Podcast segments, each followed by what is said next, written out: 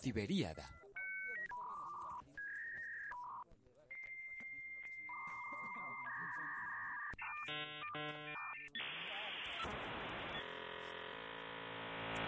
De Stanislaw Lem.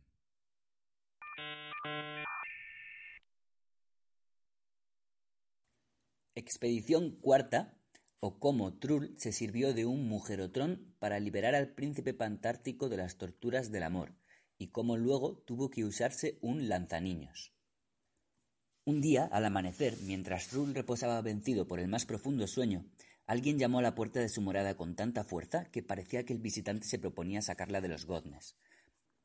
Cuando Trull descorrió los pestillos, abriendo a duras penas los ojos, ante su mirada se dibujó sobre el fondo todavía gris del cielo una enorme nave, parecida a un gigantesco pan de azúcar o a una pirámide voladora. Del interior de aquel coloso que se había posado frente a sus ventanas bajaban por una ancha pasarela largas filas de camellos cargados de sacos. Unos robots pintados de negro y ataviados con chilabas y turbantes los descargaban ante el umbral de la casa. Lo hacían con tanta diligencia que en un momento Trull, que no comprendía nada de todo aquello, se vio encerrado en un alto terraplén semicircular de pesados fardos, entre los cuales quedaba libre un pasadizo angosto. Venía por él en aquel momento un electridalgo, de gran prestancia, con ojos tallados en estrella, con antenas de radar alzadas gallardamente y una capa cuajada de joyas echada con fantasía sobre un hombro. El poderoso señor se quitó su blindado sombrero, se lo volvió a poner y preguntó con una voz potente, pero suave como terciopelo. ¿Tengo el honor de hablar con el señor Trull, construccionista de alto linaje? Pues sí, señor, soy yo. Tenga la bondad de entrar. Me perdonará el desorden. No sabía, quiero decir, que estaba durmiendo, farfulló Trull, muy turbado, ajustándose las escasas vestimentas. Su confusión aumentó cuando se dio cuenta de que solo llevaba encima un camisón, que por añadidura clamaba por una lavadora. El distinguido electridalgo parecía no advertir la imperfección del atuendo de Trull. Quitándose otra vez el sombrero, que vibró sonoramente por encima de su poderosa cabeza, entró en la casa con andares refinados. Trull pidió que le excusara un momento, corrió arriba para arreglarse un poco y volvió, bajando los peldaños de la escalera de dos en dos. Mientras tanto, el día se iba levantando, los primeros rayos del sol centellaban en los turbantes de los robots negros, que cantando nostálgicamente un viejo cantar de esclavos, la cabaña del tío Tom, rodearon en cuádruple fila la casa y la nave pirámide. Trull lo vio por la ventana cuando tomaba asiento frente a su huésped. El electridalgo lo contempló con una mirada resplandeciente y diamantina, y profirió estas palabras. El planeta del cual vengo hacia vos, mi señor construccionista, en el mismo seno del medioevo perdura, por lo que su gracia perdonarme debe si le importuné aterrizando a la hora indebida. Mas de barruntar a que no nos fue posible prever en la nao que en este punctum del planeta suyo donde encuéntrase la digna morada de vuecencia, la noche aún su imperio extendía, vedando el acceso a los rayos del sol. Aquí carraspeó melodiosamente, como si tocara una maravillosa nota en una armónica, y prosiguió el discurso.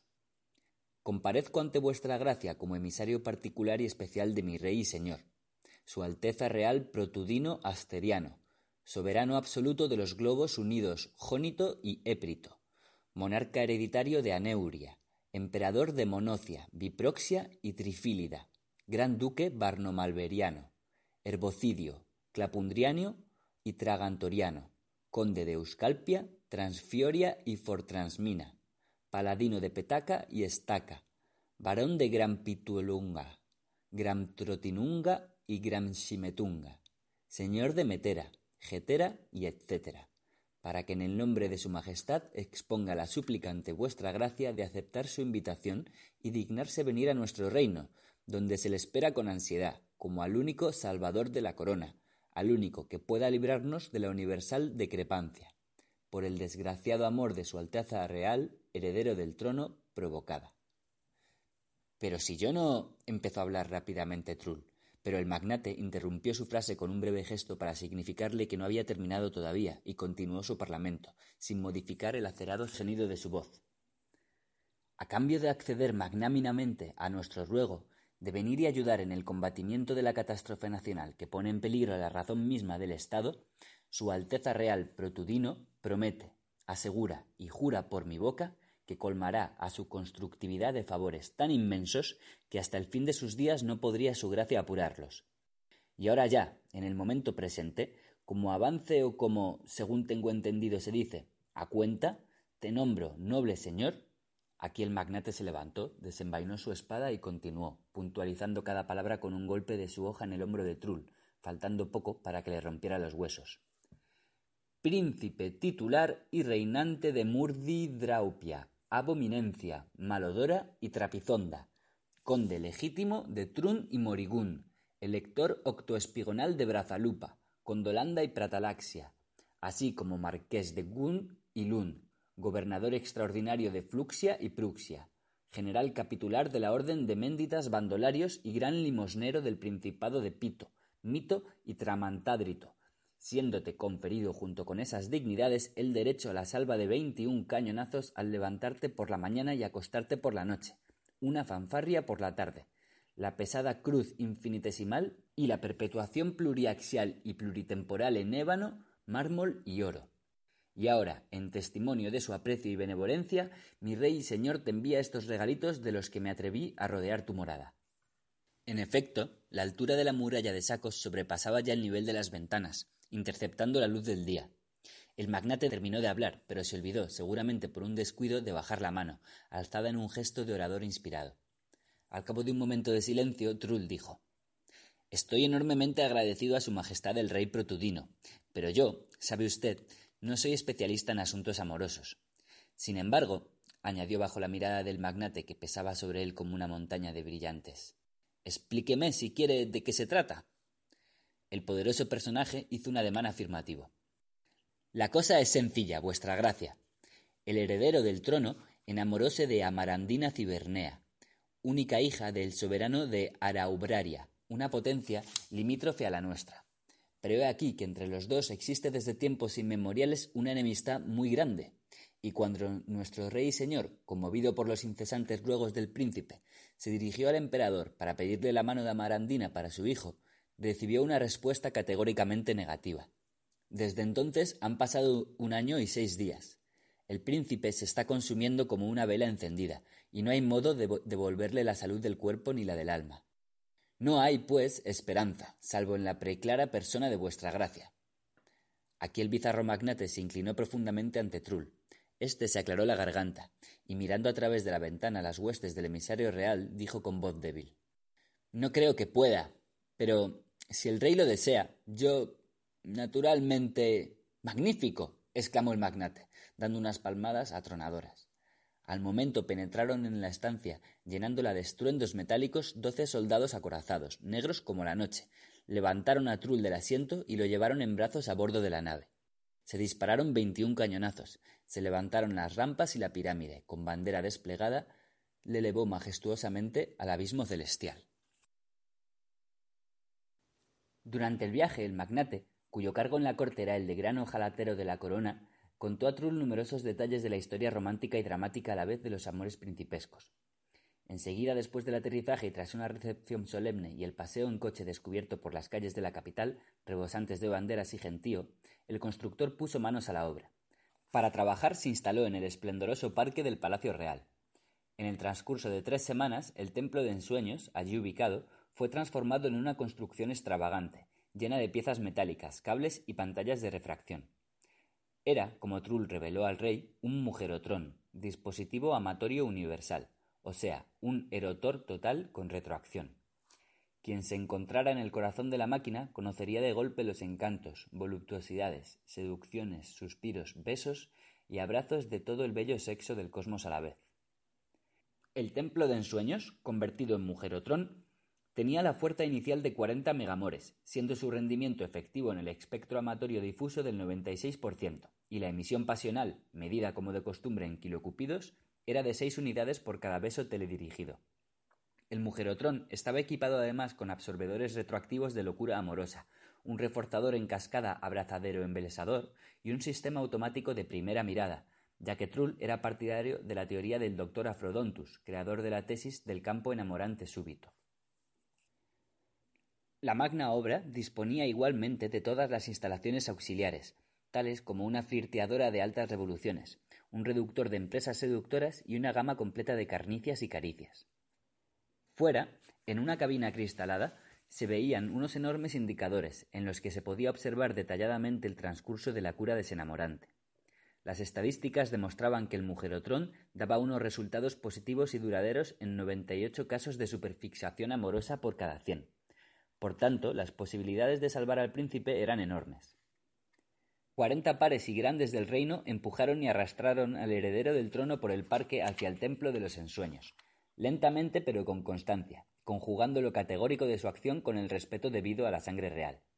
Como el príncipe no tenía la menor gana de ser desenamorado, embestía y pateaba a los fieles cortesanos con la cabeza y los pies.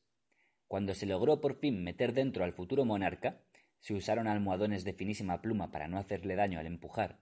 Cuando se cerraron las escotillas, Trull, muy nervioso, conectó el autómata, que empezó a contar con voz monótona. Veinte, diecinueve, diez hasta que pronunció más alto. Cero. Salida. Y los sincroerotores, cargados de toda la fuerza megamórica, atacaron a la víctima de aquellos sentimientos tan mal dirigidos. Durante casi una hora, Trull contempló las manecillas de los indicadores, estremecidas bajo la altísima tensión erótica, pero por desgracia no observó cambios esenciales. Poco a poco perdía fe en el resultado de la cura. Sin embargo, era tarde para cualquier intervención. Lo único que podía hacer era esperar con los brazos cruzados. Controlaba solamente si los gigabesos incidían con un ángulo adecuado, sin dispersión excesiva, si la flirteadora y los acariciadores funcionaban a revoluciones apropiadas, cuidando al mismo tiempo de que la densidad del campo no sobrepasara la tolerable, ya que no se trataba de que el paciente se trasenamorara cambiando el objeto de sus ardores y pasara de amarandina a la máquina, sino de que se desenamorara totalmente. Por fin se abrió la escotilla en medio de un silencio lleno de solemnidad. Una vez desenroscados los grandes tornillos que la cerraban herméticamente, del interior oscuro del templo se deslizó fuera, junto con una nube de aroma exquisito, el inanimado cuerpo del príncipe, cubierto de pétalos de rosas marchitadas por la terrible concentración de pasión amorosa.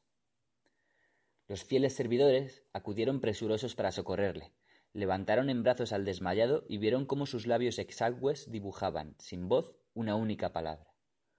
Amarandina. Trull se mordió la lengua para no soltar un juramento, porque comprendió que todo había sido en vano, que la loca pasión del príncipe había resultado en la prueba crítica más poderosa que todos los gigamores y megabesos de Mujerotrón juntos. Por lo demás, el amorómetro, aplicado a la frente del enfermo, subió al momento a 107 grados. Luego se rompió y el mercurio se desparramó temblando con congoja, como si él también fuera presa de unos sentimientos bulliciosos. Así pues, la primera prueba dio un resultado nulo. Trull volvió a sus apartamentos de un humor negro como el azabache. Si alguien le hubiera espiado, hubiera visto cómo deambulaba incansablemente por la estancia, devanándose los sesos en busca de una solución. Mientras tanto, se dejó oír en el parque un alboroto de voces. Eran unos albañiles que habían venido para reparar el muro del cercado, y empujados por la curiosidad, se metieron dentro del mujerotrón y se las arreglaron, no se sabe cómo, para ponerlo en marcha. Hubo que llamar a los bomberos, ya que salieron ardiendo de amor. En la prueba siguiente, Trull aplicó un equipo distinto, compuesto de una deslirizadora y un dispositivo trivializante. Sin embargo, digamos enseguida que este segundo intento fue también un fracaso. El príncipe no solamente no se desenamoró de Amarandina, sino que su pasión creció todavía más. Trull volvió a andar varias millas en sus apartamentos, leyó hasta altas horas de la noche libros de texto especializados en la materia, hasta que los estrelló contra la pared y al día siguiente pidió al magnate ojalatero que le proporcionara una audiencia con el rey. Una vez admitido ante la Majestad, dijo Alto Señor y Soberano, graciosa Majestad. Los sistemas desenamorantes, aplicados por mí, son los más poderosos que puedan pensarse. Tu hijo no se desenamorará mientras conserve la vida. Esta es la verdad que debo al trono. Guardió silencio el rey, abrumado por la terrible nueva. Trull prosiguió. Por cierto, podría engañarle, sintetizando a Amarandina según los parámetros de los que dispongo, pero tarde o temprano el príncipe se, daría cuenta del artificio si le llegaran noticias sobre la vida de la verdadera hija del emperador. Por tanto, solo queda un camino. El hijo del rey debe casarse con la hija del emperador. Ah, digno extranjero. Aquí está el kit de la cuestión. El emperador no la dará nunca a mi hijo. ¿Y si fuera vencido? Si tuviera que pactar pidiendo clemencia al vencedor. Oh, entonces sí, desde luego Pero ¿cómo quieres que yo precipite dos grandes estados a una lucha cruenta, siendo, además, inseguro su resultado para conseguir la mano de la princesa para mi hijo? Eso no puede ser. No esperaba otra decisión por parte de su Majestad, dijo serenamente Trull. No obstante, hay varias clases de guerras, y la que yo proyecto es todo menos cruenta. No atacaríamos el país del emperador con las armas, no quitaríamos la vida a un solo ciudadano, sino todo lo contrario. ¿Qué significa esto? ¿Qué está diciendo vuecencia? exclamó el rey, pasmado. A medida que Trull iba confiando sus arcanos al oído del rey, el rostro del monarca, hasta entonces adusto, se, se serenaba lentamente. Al final, éste exclamó Haz pues lo que te propones, querido extranjero, y que el cielo te ayude. El día siguiente las forjas y los talleres del reino procedieron a la fabricación, según los planos suministrados por Trull, de una gran cantidad de lanzadores muy potentes y de aplicación desconocida. Una vez listos, fueron dispuestos sobre el planeta y camuflados con redes de protección, de modo que nadie pudiera adivinar nada. Mientras tanto, Trull pasaba días y noches en el Laboratorio Real de Cibergenética, vigilando unas calderas misteriosas en las que borbollaban enigmáticos cocimientos. Si un espía se hubiera propuesto observarlo, se hubiera enterado tan solo de que en las salas del laboratorio cerradas a cal y canto se oían a veces unos lloriqueos y de que los doctores y profesores corrían febrilmente, transportando montones de pañales. El bombardeo empezó una semana después, a medianoche. Servidos por unos viejos artilleros, los cañones se enderezaron todos a la vez, apuntaron a la blanca estrella del país del emperador e hicieron fuego, no mortífero, sino vivífero. En efecto, los proyectiles de Trull eran niños recién nacidos. Sus lanzabebés dispararon sobre el imperio miles y miles de pequeñuelos que se pegaban a peatones y jinetes. Crecían muy rápidamente, y eran tantos que sus vocecitas gritando mamá, papá, pipí y caca hacían temblar el aire y reventaban los tímpanos. El diluvio infantil duró tanto que la economía nacional no lo pudo soportar, y el espectro de la catástrofe se cernió sobre el país. Así las cosas, del cielo seguían bajando avalanchas de bebés, alegres y saludables, que convertían el día en la noche con el aleteo de sus pañales. Pronto el emperador se vio obligado a implorar misericordia al rey Protudino. El rey prometió interrumpir el bombardeo, siempre y cuando su hijo pudiera tomar a Amarandina por esposa. El consentimiento imperial fue otorgado al instante. Entonces los lanzabebés fueron puestos fuera de servicio, y Trull, por prudencia, desmontó personalmente el mujerotrón. Poco tiempo después, como testigo principal de la boda, levantaba su copa a la salud de la joven pareja durante la deslumbrante recepción nupcial, vestido de una túnica recamada de brillantes y esmeraldas. Luego cargó su cohete con diplomas, actas de investidura de feudos y condecoraciones concedidas por ambos monarcas y volvió, cubierto de gloria, a casa.